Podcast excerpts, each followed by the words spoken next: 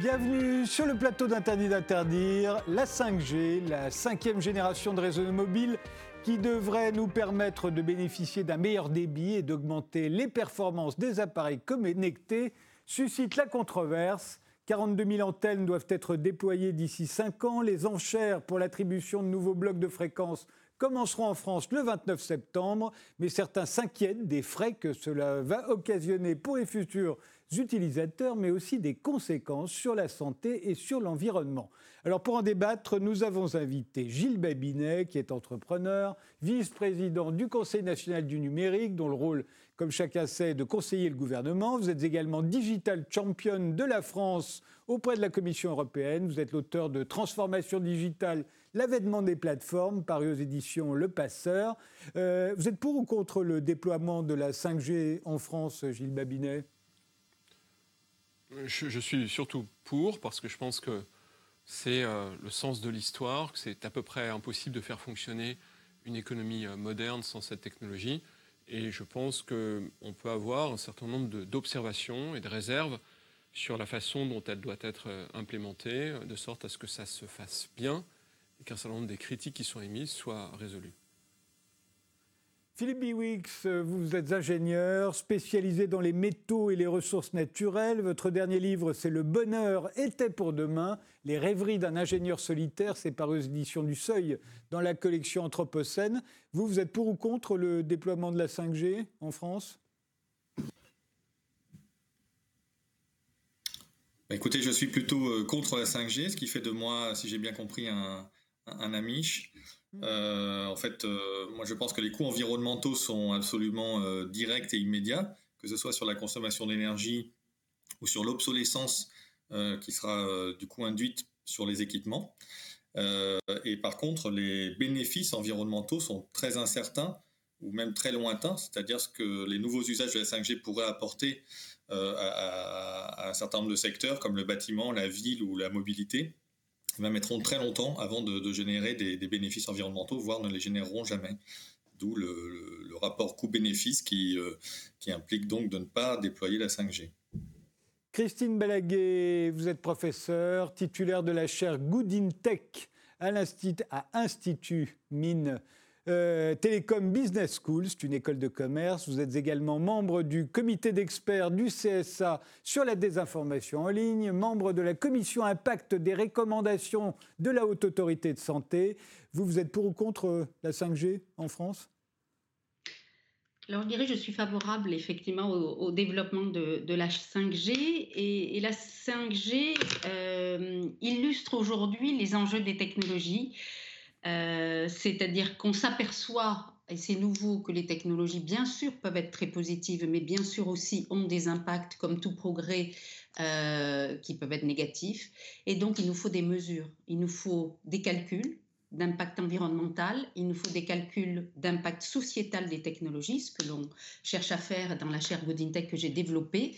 Euh, donc oui, au développement de la 5G, mais de manière responsable. Nicolas Bérard, enfin, vous êtes journaliste, vous êtes l'auteur de 5G Mon Amour, enquête sur la face cachée des réseaux mobiles. C'est sorti au mois de juin aux éditions Le Passager clandestin. Pour ou contre euh, la 5G Clairement contre euh, la 5G, euh, pour les raisons notamment que vous avez citées, c'est-à-dire les, les, questions d'ordre sanitaire et environnemental, mais pas seulement en fait, il y a aussi des questions d'ordre social, sociétal. Et donc, en fait, si je suis opposé à la 5G, c'est euh, contre la 5G et son monde. Voilà. Euh, et la notion même de progrès, dont on, je viens d'entendre parler de, progrès, en fait, pour moi, la 5G ne, ne, ne, répond pas du tout à un progrès, ne correspond pas du tout à cette notion de progrès.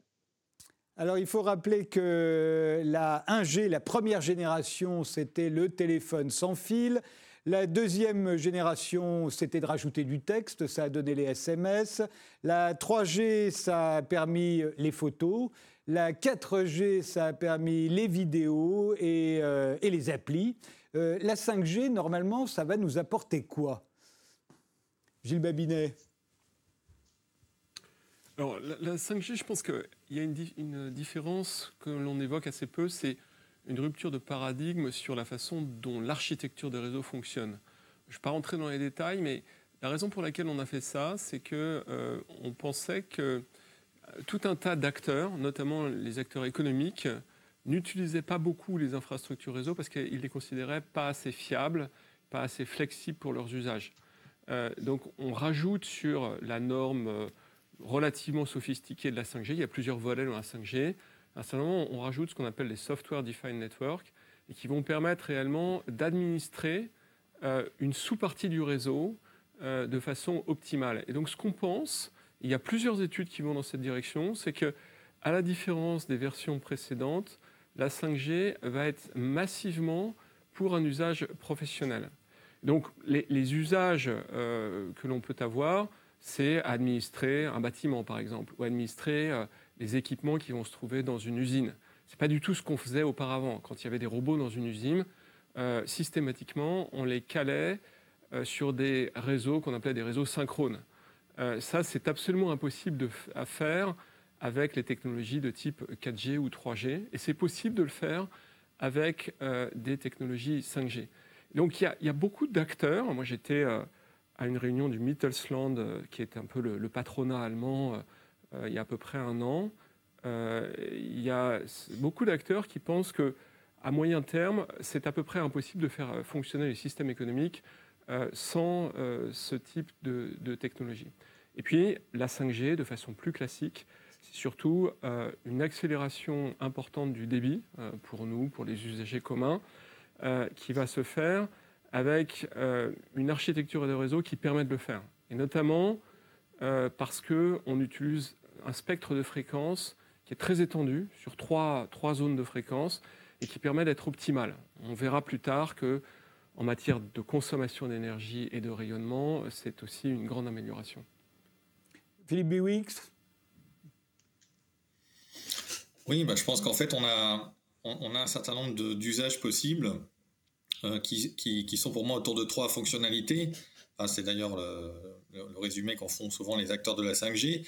Il y a la possibilité en fait, d'avoir un temps de latence très faible, c'est-à-dire un temps de réactivité extrêmement court, de l'ordre de la microseconde. Et ça, ça peut servir, par exemple, quand on pourrait imaginer des voitures autonomes demain, il faut pouvoir réagir et qu'elles qu soient quelque part pilotées ou qu'elles puissent interagir avec son, environnement de manière extrêmement euh, serrée. Il y a la possibilité d'avoir un nombre de connexions extrêmement élevé. On parle de l'ordre de millions par kilomètre carré, c'est-à-dire euh, un par mètre carré. Et ça, ça permettrait bah, le, le, développement de, l'Internet des objets, on dit l'IoT, Internet of Things en anglais. Et puis un troisième élément qui est effectivement sur un certain nombre de, fréquences, euh, citait Gilles Babinet, sur une des trois fréquences, la possibilité d'avoir une bande passante extrêmement élevée et donc qui permet soit de faire des, téléchargements très rapides ou, euh, ou, d'avoir euh, voilà de faire des choses comme de la réalité augmentée, de la réalité virtuelle, qui vont demander euh, énormément de, de, de, traitement, de calcul et d'aller-retour entre le, terminal de l'utilisateur et puis les, les, data centers. Donc voilà essentiellement les trois éléments qui fonctionnent pas les uns avec les autres. alors ensuite sur la consommation d'énergie, on, y reviendra. je, vous, interroge sur la consommation. On va y passer un bon temps, mais juste pour qu'on se, se, fasse tous une idée de ce que ça pourrait apporter technologiquement, euh, Christine Baguet alors en termes d'usage, il y a des usages euh, très grand public euh, qui touchent tout le monde. notamment, un, des usages qui a beaucoup de sens, c'est dans le domaine médical. donc, dans le domaine médical, on peut faire, grâce à la 5G, des opérations à distance. On peut faire, on peut transmettre des données, notamment des IRM par exemple, hein, et donc c'est très intéressant. Euh, on peut, par exemple, dans le Covid, suivre des transferts de patients d'un hôpital à un autre. Donc, évidemment, euh, c'est quand même une valeur ajoutée non négligeable. Et puis, il y a, bien sûr, dans le domaine de la médecine, euh, beaucoup de téléconsultations qui ont explosé d'ailleurs pendant le confinement et encore aujourd'hui. On est en train, nous, de mener une étude sur ce sujet. et donc, de faciliter les téléconsultations, notamment dans les zones blanches ou notamment dans les déserts médicaux français. Parallèlement, je dirais, à ce sujet euh, de, la médecine, il y a tout le domaine de l'assistance aux personnes âgées à domicile. On sait qu'avec un certain nombre d'objets connectés, eh bien, on peut prévoir des alertes, soit aux pompiers, soit à des services médicaux, et donc assurer un, suivi des personnes âgées à domicile plus efficace, bien entendu.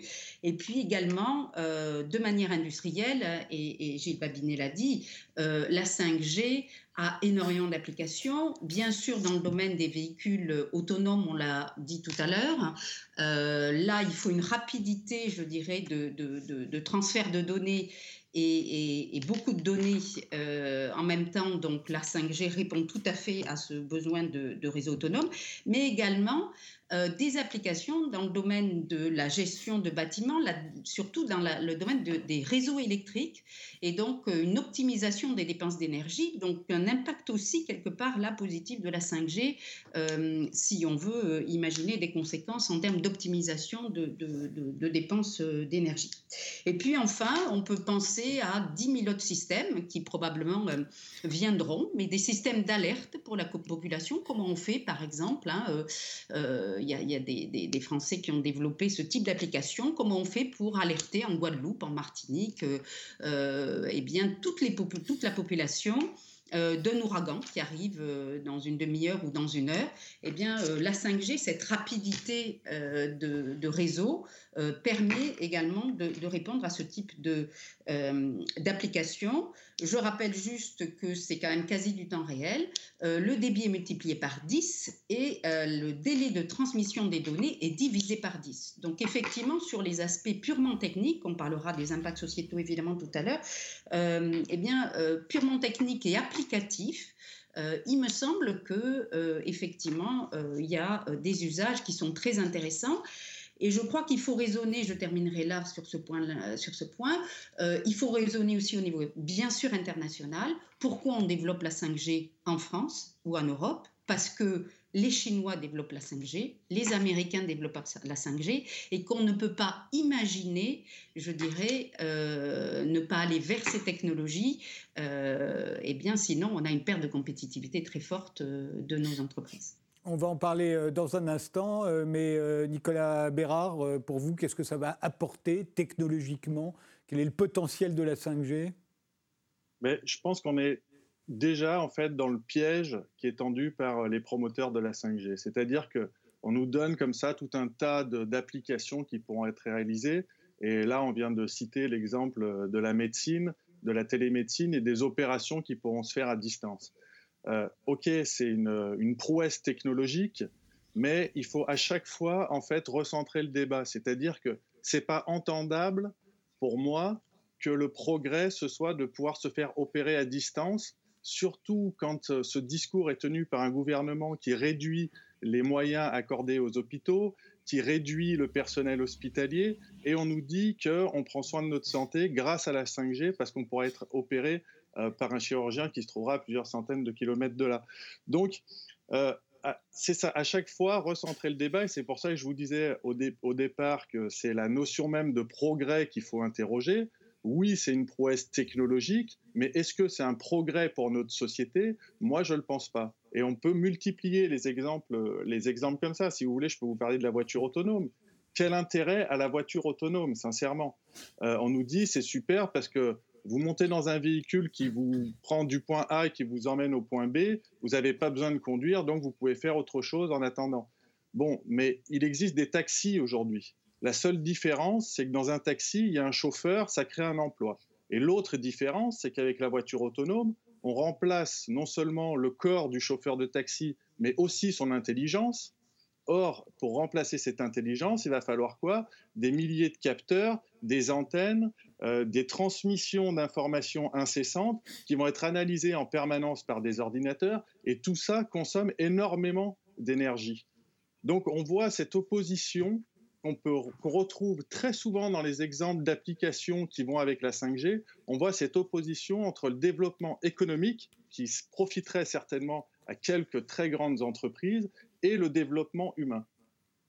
Alors, euh, Philippe Bewix, euh, Est-ce qu'on peut, euh, vous le disiez tout à l'heure, faisant allusion à ce qu'avait dit Emmanuel Macron, euh, je suis un Amish, euh, est-ce qu'on peut se permettre, à votre avis, un pays comme le nôtre aujourd'hui, de ne pas faire le choix de la 5G à partir du moment où tous nos voisins et les plus grandes économies du monde se mettent à la 5G Est-ce qu'on pourrait imaginer d'être le petit village qui résiste à la 5G Est-ce que ça vous paraît viable? Ah, la question, c'est est-ce qu'il faut toujours euh, copier ses voisins? Euh, Il me semble qu'il y a des domaines où on ne copie pas forcément la Chine et les États-Unis. Euh, il me semble qu'on n'a pas installé des nouvelles centrales à charbon, par exemple, en France, ou peut-être que les Chinois en installent. Donc, moi, je pense qu'effectivement, la question, c'est est-ce qu'on peut se permettre d'installer la 5G aussi? Et je retourne la question. Euh, d'abord sur l'aspect euh, presque financier. Il faut comprendre qu'aujourd'hui, il y a évidemment des gens qui poussent à l'installation de la 5G, entre autres les équipementiers. Alors, il n'y en a pas de, y en a pas de français. Hein. Il, y a, Nokia et Ericsson qui sont dans le nord de l'Europe. Puis ensuite, on a Huawei ZTE et Samsung en Corée. Huawei ZTE en Chine. Donc, eux ont un intérêt évidemment à vendre l'équipement. C'est bien naturel. Euh, puisque euh, le, déploiement 4G euh, a un petit peu ralenti le, chiffre d'affaires. Mais les opérateurs télécoms eux-mêmes sont un petit peu moins clairs sur leur modèle économique, parce qu'en fait la question c'est est-ce que effectivement on a des gens ou des industries qui sont prêts à payer pour ces services de 5G qui vont être extrêmement onéreux à installer? Alors on a vu que pour les, particuliers, bah, le fait de, de, pouvoir télécharger son film en deux secondes plutôt qu'en une minute et peut-être euh, quelque chose qui va être difficile à valoriser. Et puis ensuite, tous les autres usages, euh, on va dire industriels au sens large, euh, bah, c'est moins clair. Alors, je vais juste prendre trois exemples parce que effectivement, on, les a déjà mentionnés. alors, sur la télémédecine, moi, j'ai quand même du mal à croire que je veux bien qu'on fasse de la télémédecine, voire même de la téléchirurgie, mais j'ai quand même du mal à croire qu'on va faire de la téléchirurgie dans des camions mobiles dans les campagnes. Donc, pourquoi est-ce qu'il faut aller tartiner toute le tout le réseau de 5G. Il suffirait peut-être d'avoir tout simplement euh, de câbler euh, les hôpitaux en fibre optique, ce qui est déjà plus ou moins le cas, et on aura d'excellentes connexions. Euh, idem sur, sur les usines. Alors oui, je veux bien croire que de certaines, certaines usines qui manipulent des, des millions de pièces différentes, comme des usines automobiles, puissent être intéressées par un certain nombre d'applications liées à cette, cette logistique intelligente. Mais il faut comprendre qu'une une antenne de 5G, ça a une portée de 300 mètres pour celles qui ont un débit important. Donc vous pouvez tout à fait prendre une usine qui fait un kilomètre et la couvrir avec trois ou quatre antennes 5G. Vous avez à nouveau pas besoin de tartiner tout le pays. Idem sur la voiture autonome. La voiture autonome, je veux bien qu'elle arrive. Alors, elle risque d'arriver un petit peu tard parce que, comme Nicolas Bérard le mentionnait, en fait, elle remplace du travail humain où elle ne remplace pas du travail humain, hein, c'est-à-dire soit il n'y a pas de chauffeur de taxi, soit c'est la, soit c'est la voiture de papa et de maman qui se transforme en bureau mobile. Alors quand elle va remplacer du travail humain, c'est toute l'histoire de la technologie. On se doute qu'à ce moment-là, ce qu'on aura économisé sur la main d'œuvre, on pourra se payer cette technologie supplémentaire. Mais il est loin d'être évident que, que, tout un chacun, que des millions d'automobilistes puissent se payer cette, ce surcoût. Il y a un grand patron de euh, d'un constructeur français qui avait dit la voiture autonome, ceux qui pourront se la payer sont déjà assis sur le siège arrière. Vous voyez ce que je veux dire Donc, euh, donc c'est cette question-là. Donc le, modèle économique est loin d'être évident. Euh, et, les opérateurs télécoms, dont certains ont timidement d'ailleurs demandé un moratoire, c'était une manière polie de dire oulala, là là, on n'est pas sûr de notre coût. Parce qu'aujourd'hui, il faut voir que les, premiers pays qui ont commencé à déployer la 5G, je pense à la Corée du Sud ou à la Chine, bah, les opérateurs tirent la langue au point de demander des subventions pour les coûts énergétiques. Alors, il y, a pas mal d'arguments. Euh, là, Gilles Babinet, qu'est-ce que vous répondez à Philippe Biwix Oui, non, je, trouve que c'est effectivement c'est tout à fait intéressant ce qu'il dit et, pertinent par ailleurs. Euh, néanmoins, si vous voulez, je, pense qu'il faut avoir conscience que lorsque on a commencé à implémenter les réseaux Internet, personne n'aurait jamais eu à l'idée que finalement Internet ferait un jour tourner la planète. Euh, aujourd'hui, euh, pour ainsi dire, tous les systèmes industriels, les systèmes de transport, euh, les supply chains, les systèmes de commerce sont connectés à Internet. Et, un petit peu euh, comme une boutade, je vous dirais que si on n'avait pas Internet, c'est pas peut-être de deux planètes et demie que l'on aurait besoin, mais plutôt de quatre ou cinq. Il y a des gains d'opportunité, des gains d'efficacité qui sont extrêmement significatifs permis par Internet. Je vous donne un exemple le taux de remplissage des camions en Europe. Euh, il a monté de 14% entre 2000 et 2020. Et la seule raison qui permet d'expliquer cela, c'est évidemment les systèmes d'information qui sont de plus en plus interconnectés. Donc c'est quelque chose qui va arriver. Je, j'ai lu un certain nombre de choses sur effectivement les difficultés de mise en place des réseaux 5G aujourd'hui dans un certain nombre de pays. J'ai même lu euh, d'autres choses, et je pense que ça, c'est plus de nature à, être favorable à la 5G, qui est qu'on considère que les implémentations 5G qui ont été faites dans un certain nombre de pays, dont la Chine, euh, sont presque des prototypes et nécessiteront d'être démontés prochainement pour être remplacés par des implémentations entre guillemets industrielles. La, réalité, c'est que euh, vous allez pouvoir beaucoup plus facilement inscrire et désinscrire sur le réseau gérer des priorités, euh, gérer de la sécurité à un coût qui sera bien plus inférieur à ce qu'il a euh, jamais été jusqu'à présent. Et ça, ça va permettre euh, de faire des choses qui n'étaient pas, entre guillemets, prévues au programme. C'est-à-dire que vous avez une certaine linéarité dans le fonctionnement de l'économie. Là, vous allez avoir un effet de rupture.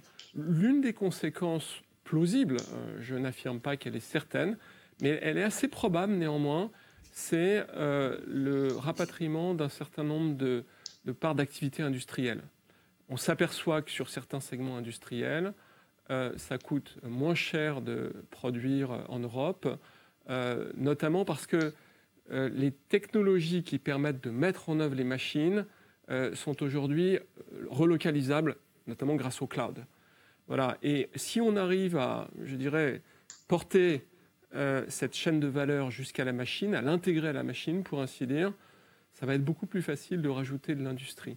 Euh, ça, ce n'est pas des choses que je sors de mon chapeau, c'est vraiment des échanges que j'ai avec des industriels un petit peu partout en Europe et euh, qui me font ressortir ces points-là.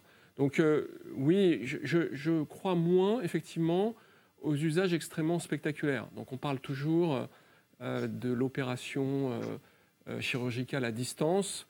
C'est très spectaculaire et c'est sans doute pour ça que c'est beaucoup utilisé. La réalité, c'est que ce que va surtout faire la 5G, c'est gérer des très très grandes quantités de petits objets, de l'IoT, des objets connectés, avec une grande efficacité. Aujourd'hui, si vous voulez rajouter un objet connecté sur un réseau, par exemple dans une entreprise, vous devez avoir un, vous devez avoir un administrateur réseau qui euh, regarde le numéro de l'objet, qui décide de l'installer, euh, qui décide de lui, donner des priorités, etc. Ça, ça coûte extrêmement cher.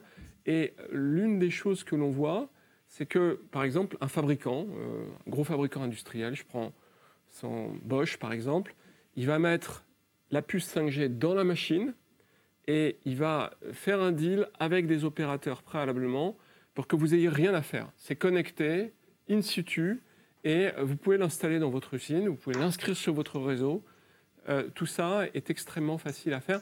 Et donc, vous ne pensez plus les modèles économiques comme vous les pensiez auparavant? Nicolas Bérard, euh, on sera plus facilement espionnable euh, avec la 5G qu'avec la 4G ah bah, Clairement, à partir du moment où tout est, où tout est connecté, évidemment, on va laisser encore plus d'informations que ce qu'on laisse aujourd'hui. Il prévoit euh, un million d'objets connectés au kilomètre carré. Donc, euh, je cite dans mon livre une, entreprise qui s'appelle l'entreprise Violet, qui avait comptabilisé 6000 objets dans une maison. Donc, autant vous dire qu'ils comptabilisent absolument tout. Et euh, à l'époque, c'était en 2012, ils comptaient que trois objets connectés, le téléphone, la télévision et l'ordinateur. Et ils disaient, il nous en reste donc 5997 à connecter moi, j'ai l'impression, quand j'entends parler des avantages de la 5G, c'est qu'on n'est pas du tout dans le, dans le bon débat. Quoi. C'est-à-dire qu'on on, arrondit les angles d'un système qu'on peut résumer comme le système capitaliste, dont on sait qu'il va falloir sortir, et on nous explique qu'on va avoir des petits gains en remplissant un peu plus euh, les camions, etc. Euh, je pense qu'on est, c'est pas du tout à la hauteur des enjeux. Alors après, si, si, je vais plus loin dans mon raisonnement, je vous expliquerai que, que ça va ne faire même qu'aggraver les, les, les, dégâts environnementaux.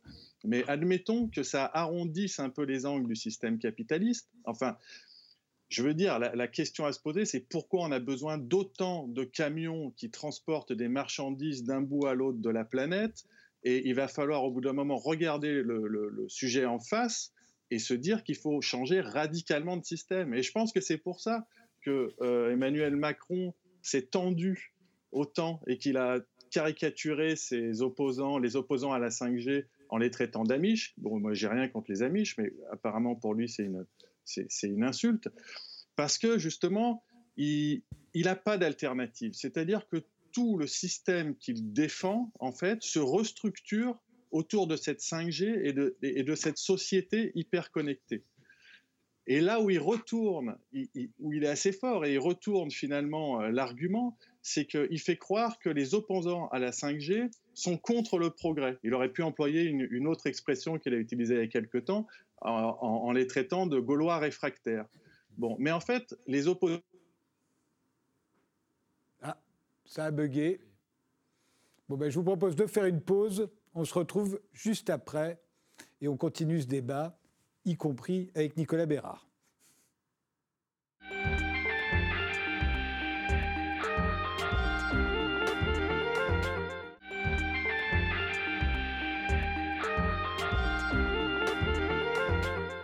On reprend ce débat sur la 5G avec Gilles Babinet, qui est vice-président du Conseil national du numérique, avec Philippe Biwix, euh, qui est ingénieur, avec Christine Balaguet, qui est titulaire de la chaire euh, Good in Tech à IMT-BS, et Nicolas Bérard. Mais Nicolas Bérard, on l'a perdu et on espère bien le retrouver. Il est journaliste, c'est l'auteur de 5G, Mon amour, enquête sur la face cachée des réseaux mobiles. De là à ce que l'un des pourvoyeurs de la 5G, les et couper le tuyau qui le relie à nous. Il n'y a qu'un pas. En attendant, euh, ben, parlons justement de cet impact euh, environnemental euh, dont les, adversaires. Ah ben le voilà, Nicolas. Bien, bon retour, Nicolas. Et, alors, venons-en à, l'impact environnemental. Philippe Biwix, vous aviez beaucoup à dire sur, sur ce sujet.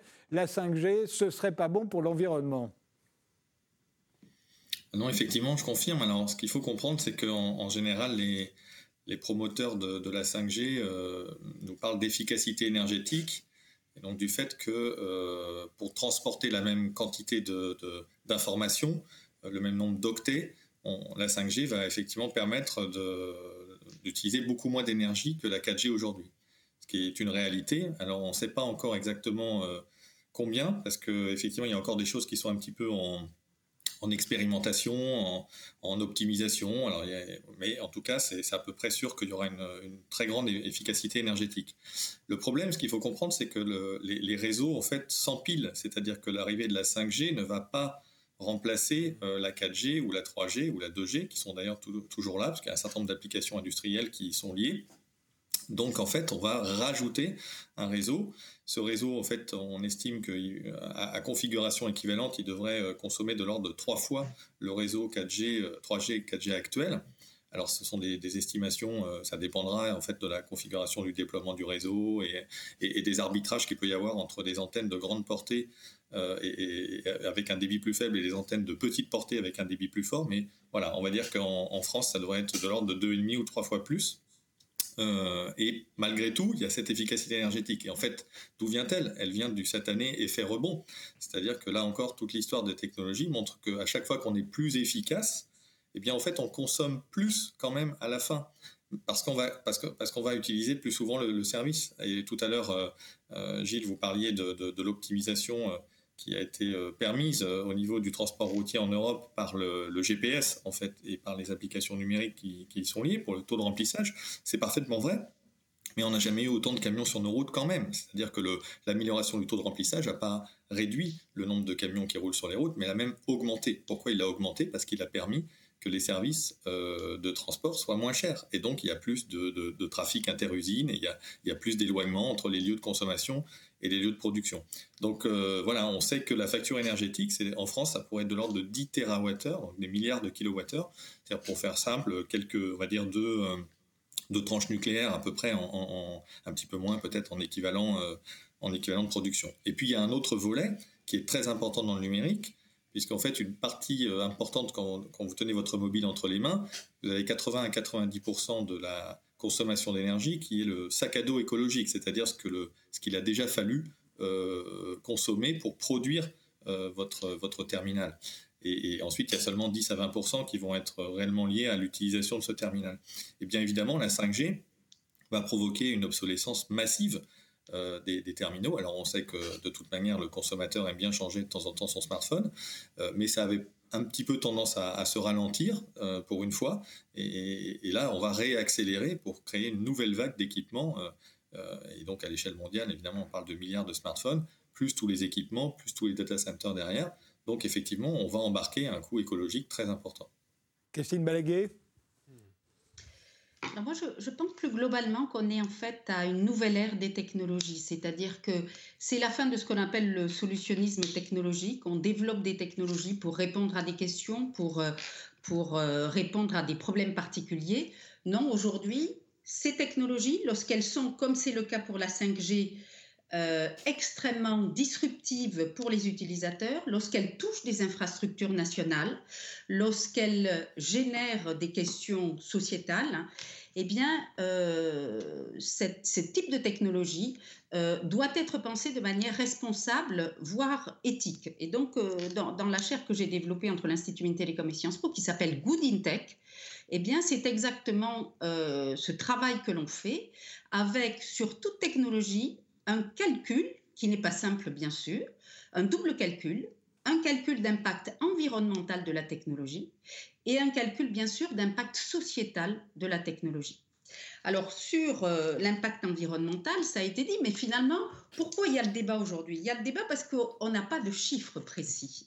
Et on n'a pas de chiffres précis, hmm. et pareil pour l'impact sociétal, parce que finalement, la 5G n'est pas déployée. Donc, euh, euh, on n'arrive pas à savoir réellement, euh, finalement, qu'est-ce que ça donne. On a quelques exemples un peu en Corée, mais on a quand même très peu de chiffres. Et donc ce type de technologie, de mon point de vue, devrait être quand même testé avant d'être déployé. Elle devrait être testée sur un territoire avec des mesures extrêmement précises d'impact environnemental et d'impact sociétal. On reviendra peut-être sur l'impact sociétal tout à l'heure.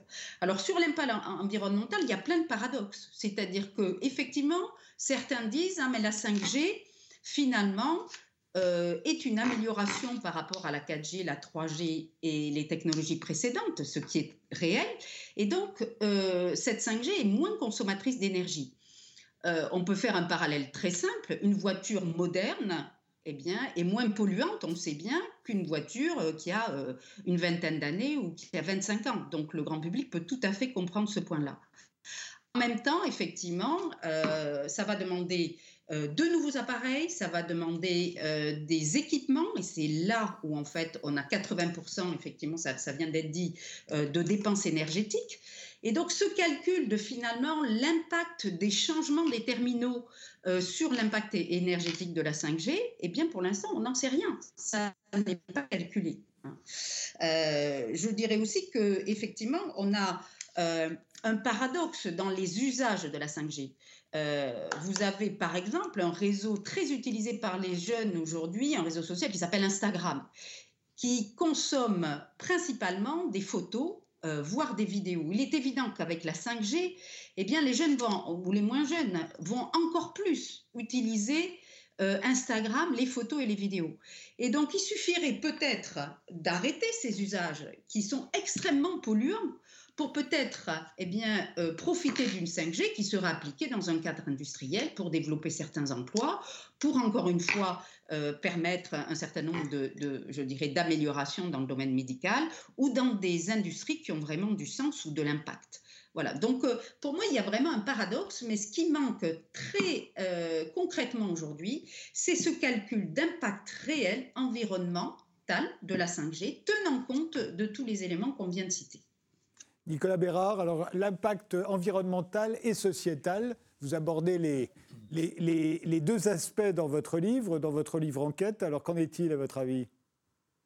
L'impact environnemental, euh, voilà, enfin, je crois qu'on a, eu les réponses. Euh, en, fait, ce n'est pas un projet qui est pensé pour l'environnement. On lance un projet et après, on étudie les effets qu'il peut avoir, positifs ou négatifs, sur l'environnement. Donc, à mon avis, on prend encore le problème à l'envers. On devrait d'abord voir ce que ça donne d'un point de vue énergétique. Et ce n'est pas anodin du tout. Pour, euh, pour se rendre compte, le numérique représente aujourd'hui 3,7% des émissions de gaz à effet de serre. C'est autant que le trafic aérien. Et si on continue sur cette lancée-là, dans 5 ans, ça aura doublé. Si on veut respecter ou se donner une chance de respecter euh, les accords de Paris, qui doivent limiter le dérèglement climatique, limiter seulement, hein, j'insiste, euh, il faudrait que le numérique baisse de 5% au minimum chaque année ses émissions de gaz à effet de serre. Donc on est complètement à côté de la plaque. Et quand on dit ensuite qu'on pourrait euh, annuler, arrêter certains, certains usages comme les réseaux sociaux, euh, c'est juste pas possible. Ça, revient à dire qu'on va construire des autoroutes en interdisant les voitures de rouler dessus. Si on construit des autoroutes, c'est pour faire rouler des voitures dessus. Donc, plus il y aura de bandes passantes, et plus cette bande passante sera utilisée. Les, c'est je ne sais plus quel euh, chef d'entreprise qui disait construisez-nous les tuyaux et nous on les remplira. Donc la 5G, si elle est construite, va créer un boom, l'effet rebond dont parlait euh, Philippe Biwix. On parle d'une augmentation des, échanges de données qui comprises entre 100 et 1000. Donc on, échangerait entre 100 fois plus et 1000 fois plus de données qu'actuellement avec la 2G, la 3G, la 4G si on construisait la 5G. L'impact environnemental pour moi est indiscutable et là on s'en tient juste aux dépenses énergétiques. Mais on, pourrait aussi parler de l'extraction minière que ça va susciter, parce qu'évidemment, comme le projet, c'est aussi de connecter l'ensemble des objets qui nous entourent, on va être bombardé de publicité pour nous inciter à acheter euh, le frigo connecté, les couches connectées, les baskets connectées. Euh, tout est déjà dans les, dans les cartons et prêt à nous être vendu.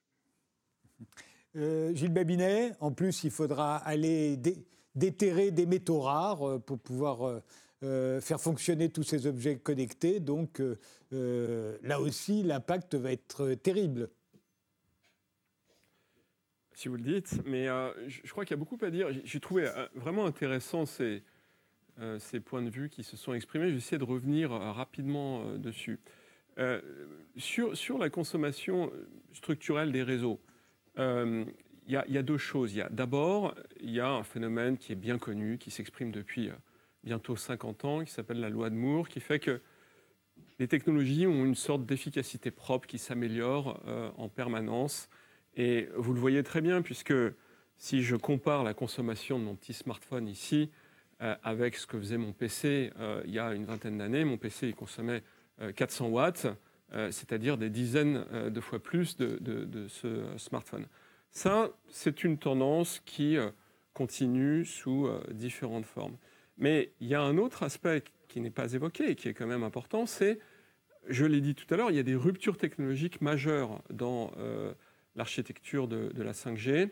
Euh, je vous en donne deux. L'Advanced Sleep Mode, qui fait que euh, entre deux émissions de paquets de données, ça fonctionne par paquet, on est capable de couper les équipements.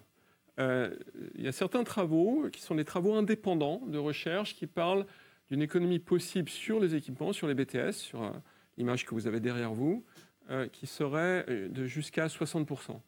C'est pas neutre, c'est extrêmement euh, significatif. et puis le deuxième, c'est les antennes. les antennes qui ont des caractéristiques qui sont totalement nouvelles par rapport à, à ce qu'elles avaient auparavant. L'une d'entre elles, c'est d'être directionnelle. Ce qui fait que auparavant, vous aviez des abat-jours qui envoient entre guillemets des ondes dans toutes les directions pour attraper le mobile où qu'il soit. Maintenant, c'est plutôt des lampes de poche. Vous éclairez dans la direction euh, du, mobile. Et donc, vous envoyez beaucoup, beaucoup moins d'énergie, vous consommez moins, vous rayonnez moins. Et puis, euh, ces antennes, elles sont aussi appropriées au contexte dans lequel elles se trouvent. Si vous êtes dans un contexte à très très haute densité, euh, on va mettre ce qu'on appelle des nanocelles, des petites antennes en très grand nombre, qui permettra d'envoyer une petite quantité d'énergie pour rejoindre le, mobile avec une bande de fréquence qui sera appropriée à ce type d'usage. Et mine de rien, c'est une rupture très forte. C'est-à-dire que quand on a fait la 4G, on n'a pas pensé comme ça, ni la 3G d'ailleurs. On a pensé à peu près sur l'architecture qui euh, préexistait depuis l'émergence des, réseaux cellulaires. Et, ça, je crois que ça mérite d'être dit parce que ça ne va pas euh, apparaître euh, dans les mois qui vont venir, mais à moyen terme, ça, va avoir un impact extrêmement conséquent sur les réseaux.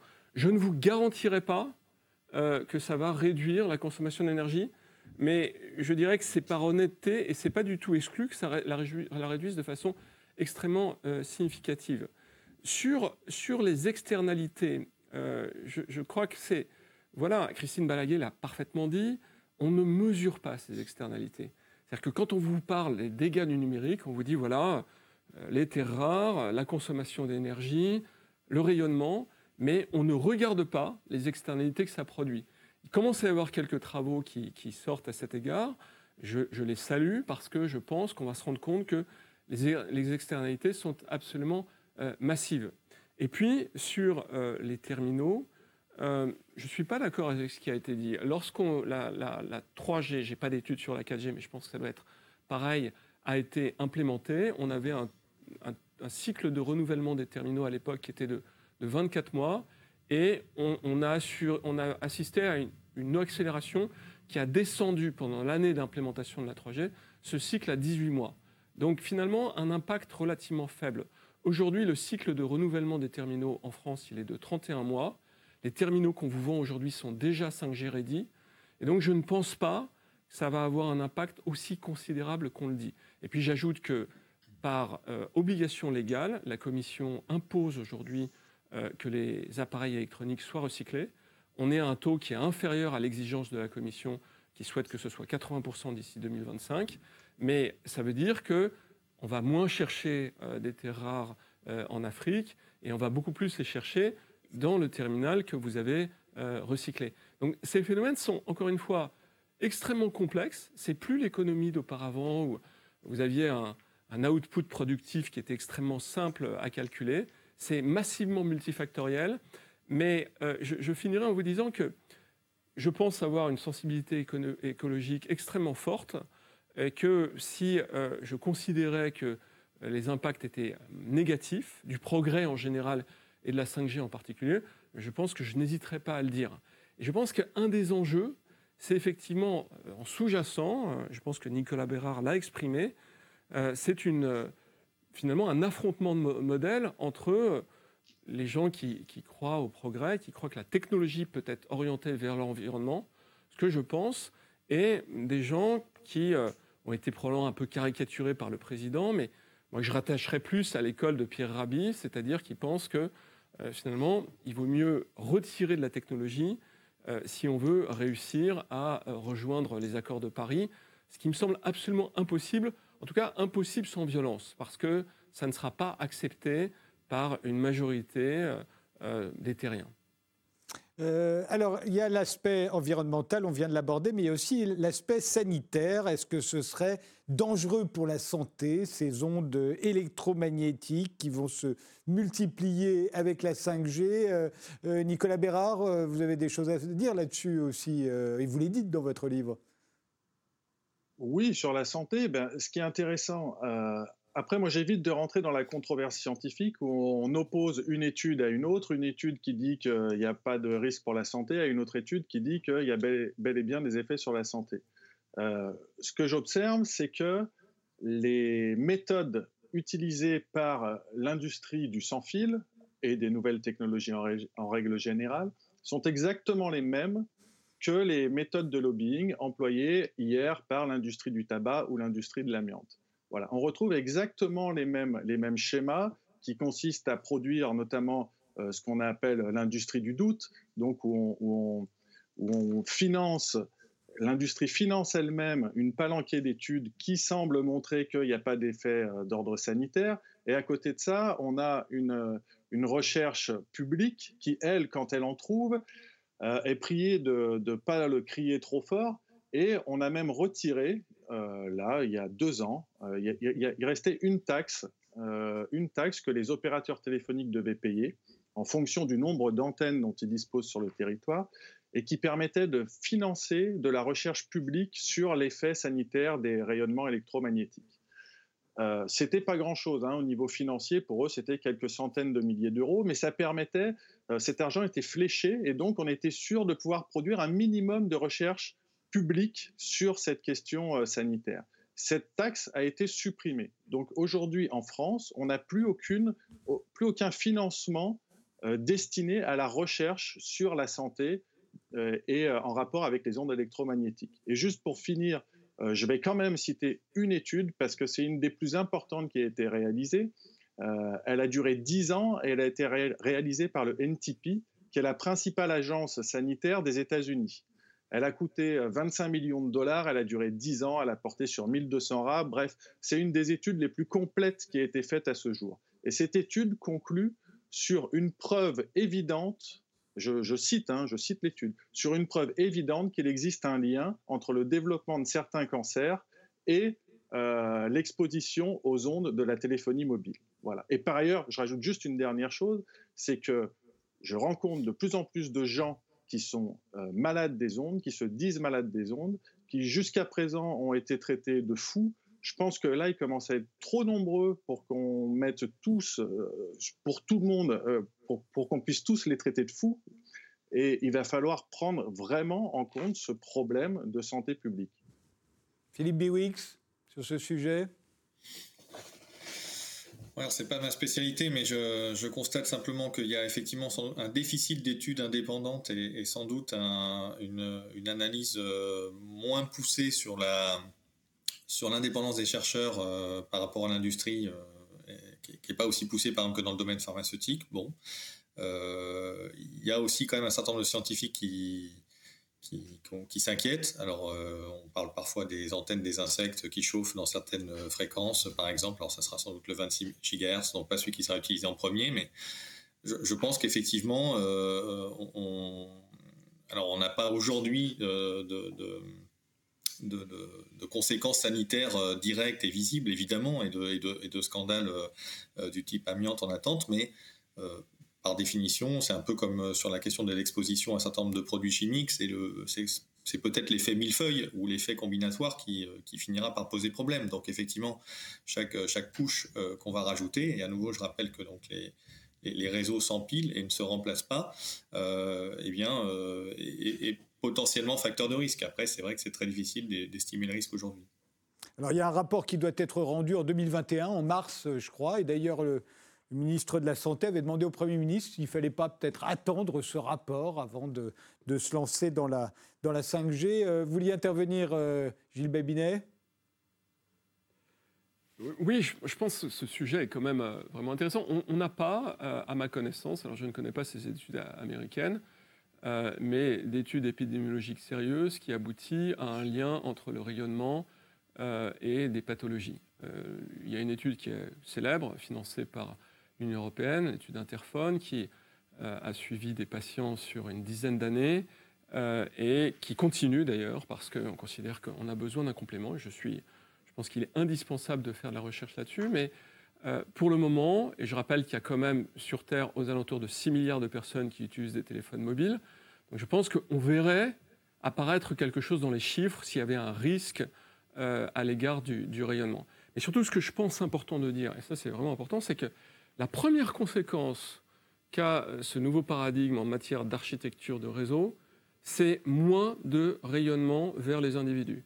C'est-à-dire que si vous avez euh, trois bandes de fréquences qui sont attribuées, c'est pour pouvoir être optimisé en fonction du lieu où vous vous trouvez. Et les, les, les peak loads, les cas où vous recevez beaucoup euh, de rayonnement, notamment parce que vous êtes près d'une BTS, qui étaient des cas problématiques auparavant, notamment avec la 2G, euh, vont disparaître progressivement avec l'implémentation euh, de la 5G. Là, là où il y a un point, et je suis tout à fait d'accord avec euh, Philippe Bouix, c'est qu'effectivement, on devrait progressivement décommissionner la, la, 2G. Il y a un certain nombre de pays qui envisagent de le faire, de donner des terminaux 3 ou 4G à ceux qui ont des terminaux 2G, mais factuellement, c'est moins de rayonnement vers les utilisateurs et même les non-utilisateurs euh, le fait de migrer progressivement vers la 5G. Donc, sur ce point-là, c'est tout bénéfice, je, pense, pour chacun d'entre nous. Christine Balaguer moi, je pense qu'on arrive à, sur ce type de technologie, encore une fois très disruptive et touchant les infrastructures, à une limite de l'acceptabilité des populations. Et on le voit bien en France, on le voit bien partout, et c'est paradoxal. Euh, et c'est tout à fait légitime, cette, cette, réaction des populations, du Sénat, euh, euh, et, même des politiques pour certains. En fait, on est dans un paradoxe. Un monde dans lequel on développe des technologies parce qu'effectivement, on pense que c'est du solutionnisme technologique, encore une fois. On répond à des, à des questions, à des problèmes. C'est pour l'industrie. Euh, et paradoxalement, on oublie complètement l'utilisateur final. Je prends l'exemple des objets connectés. Combien vous diront que finalement, la valeur ajoutée d'un objet connecté tel qu'il est présenté sur un marché, donc pensé par l'industrie, n'est pas du tout, et j'ai beaucoup travaillé sur ce sujet, la valeur ajoutée perçue par les individus, par le citoyen. Et donc, on a une espèce de gap entre une offre qui arrive sur le marché et la valeur ajoutée qui est perçue par les individus. Et s'additionne à cette incompréhension, ou en tout cas euh, cette, cette, vision tout à fait différente, eh bien, les deux sujets dont on a parlé, qui est euh, l'impact environnemental et l'impact sanitaire. Euh, donc l'impact sanitaire, euh, je, ne commenterai pas longtemps parce que de mon point de vue, le sujet n'est pas l'impact sanitaire, le sujet est pourquoi on n'a pas d'études. Et donc il faut absolument que des recherches, encore une fois, se développent sur ce sujet et le gouvernement devrait financer des recherches euh, indépendantes de l'ANR sur effectivement l'impact de la 5G en termes sanitaires. La seule limite de tout ça, c'est que c'est facile à dire, mais il faut des années de données pour arriver à avoir effectivement des résultats. C'est l'étude qui vient d'être euh, citée tout à l'heure. Hein, euh, cette étude, elle porte sur 10 ans de données. Mais le point que je voulais soulever, c'est que euh, on a quand même oublié un sujet majeur jusqu'à présent dans ce débat, qui est l'impact sociétal au niveau des données. Et il me semble que là, on a des informations et là, on a un impact très très important on a des données avec la 5G qui sont des données massives en temps réel. En temps réel, on a des millions d'objets connectés à l'idéal d'une infrastructure 5G qui remontent dans un cloud, qui remontent et qui donnent beaucoup d'informations sur la vie quotidienne des gens, sur évidemment comment marchent des usines, comment marchent des hôpitaux, etc. Mais sur le grand public, on a énormément de données qui remontent en temps réel. Et donc, on peut imaginer que tout individu va se retrouver avec la 5G dans un cloud avec un clone de données, on pourrait l'appeler le, data clone, euh, et donc se pose tout un tas de questions.